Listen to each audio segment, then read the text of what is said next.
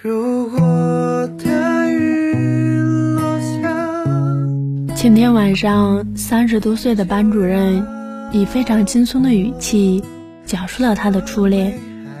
我们从电量百分之一百打到百分之二，打了整整八个小时。手机在快关机的时候，他给我唱了一首《后来》。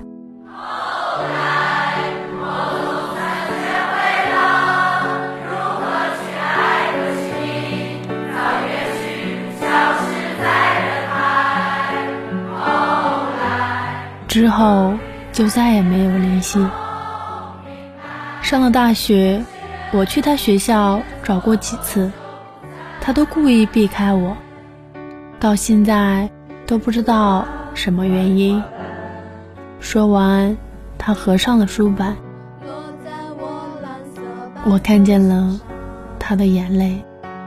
爱你，你轻声说。我低下头，闻见一阵芬芳。那个永恒的夜晚，十七岁仲夏，你吻我的那个夜晚，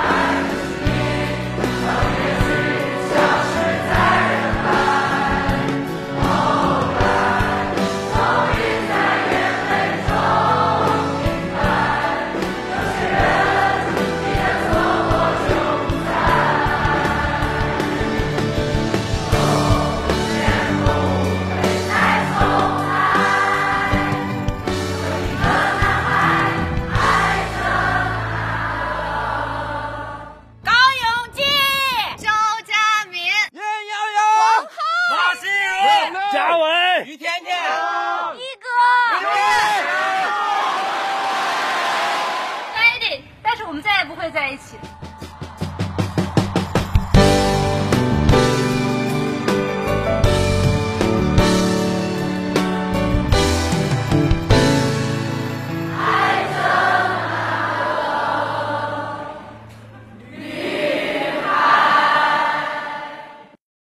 抖音。